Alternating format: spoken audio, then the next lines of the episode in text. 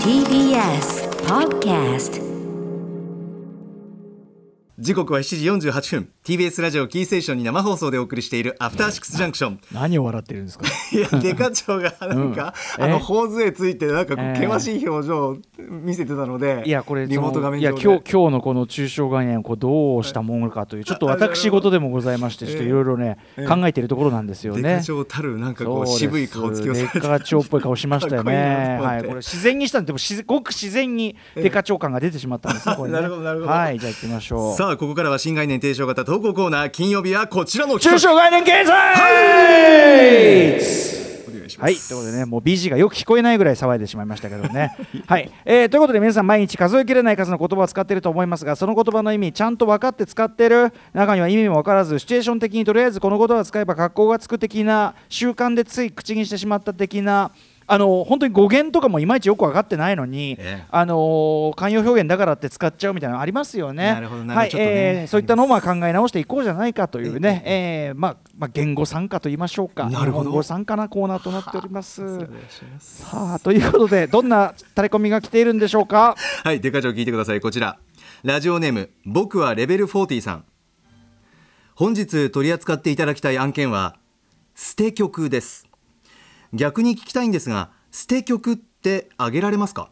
僕にはこの言葉が、〇〇には捨て曲がないという褒めのフレーズのための言葉に思えてなりません。ぜひ一度、デカ長のご意見伺ってみたいです。ということです。はい捨て曲これちなみに、えっと、山本さんこのワードというのは？ええ、聞いたことはあります。なんかこう、うん。触れ込みで、うん。あのなんだろうな、このアルバムには捨て曲がないはい。みたいな、ええ。なんだろうほちょ、そうですね。あでのおっしゃる通り褒め、まあ褒め言葉みたいな。売り文句として、まあ、売り文句多いですよね捨て曲なしとかねね。褒め言葉としてあるけども、はい。ええ逆には普通のアルバムは、えその捨て曲なるものが入っていがちということなんですかというこう、まあ、当然の帰結になるわけですけどもえ、そうですね。あのーまずその聞き手がねこのアルバムは捨て曲なしだなんていう時は、ええ。まあ、それはまあ要するにそのいい曲その人にとってはい。こうグッとくる曲が、まああのー多いというか、まあ、ええ。あくまでだからその人の主観的な、いい悪いで言うといいがめっちゃ多いみたいな、うんっていうか悪いのなんかないじゃんみたいな意味での。まあ、この曲はいまいちだなみたいなのが普通アルバムとか聴いてる2曲3曲ぐらいあるけどもそれがないって意味でのその人の聴き手の感覚としてのうん。捨て曲なしなわけですけど、これはですね驚くべきことに皆さん捨て曲というのはですねあの送り手側我々作り手音楽の作り手側の視点から言う捨て曲というのもやっぱこれは現実にあるんですね。あるんですか？これはあのインタビューとかでですねこれは我々ライムスターがですねこの捨て曲まあ別の言い方で言うとこう梅草って言葉があったんですけどう梅草梅梅草。こう間を埋めるためのものっていうかね。はあのーまあ、ランディ MC という我々が非常に尊敬しているグループがおりまして、ええ。ランディ MC のなんか来日時のインタビューを読んでいたらその今回のアルバムはすごくいいと。でなんでいいかっていうとすごくメンバーと密にコミュニケーションを取れて前は仲悪くて、あのスタジオも一緒に終わった後もう全然ポイって帰っちゃってたんだあららなんつって、ええでそんなこんなだからあのやっぱりあの曲は梅草だったとかどの曲は梅草だったなんてことをですねあのおっしゃるわけですよ。で、まあ、それで我々衝撃を受けまして梅草梅草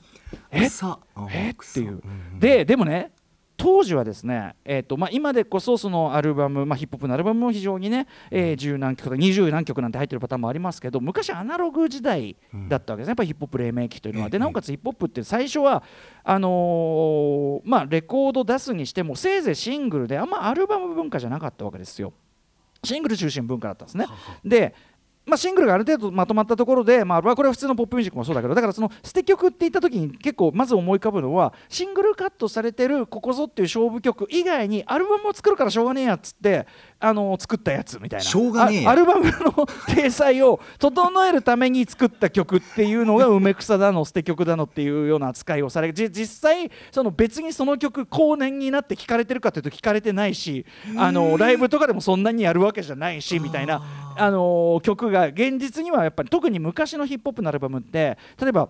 曲目上は、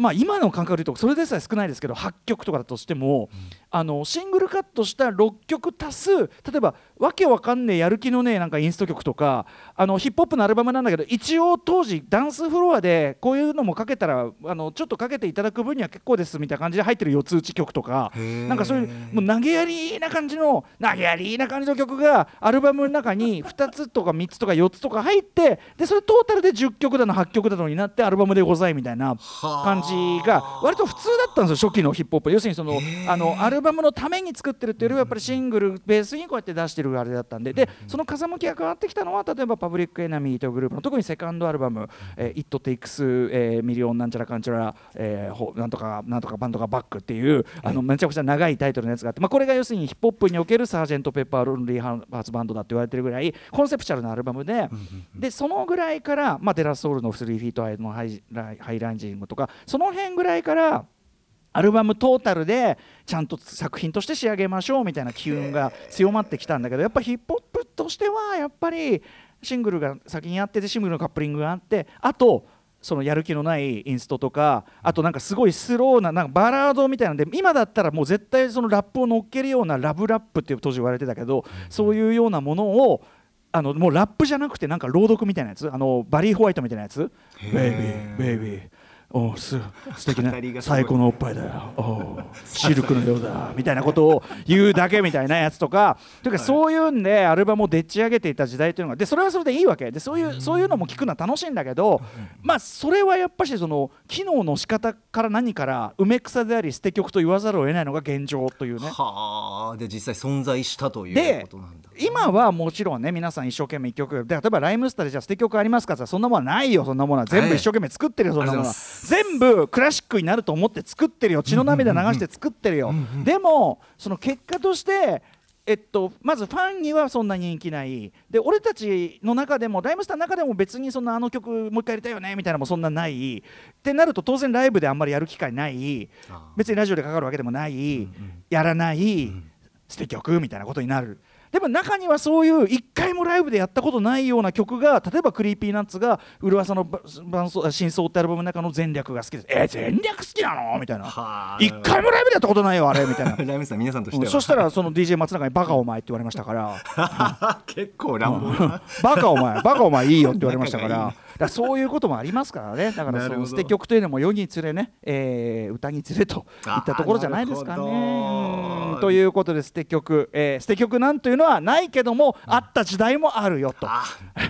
あの特にぜひ80年代のヒップホップアルバムのやる気のない、えー、ハウスとかねやる気のないインスト曲ぜひ皆さん堪能していただきたいと思います。デカ長勉強になりました、大体あのフロントじゃないなんか DJ の名前がついたなんかそういう曲が多いです。なんかやる気がない感じのやつ、なるほど。それを、ね、探ってみるのも面白いかもしれません、はい、以上中小概念警察でとにかくやる気がない。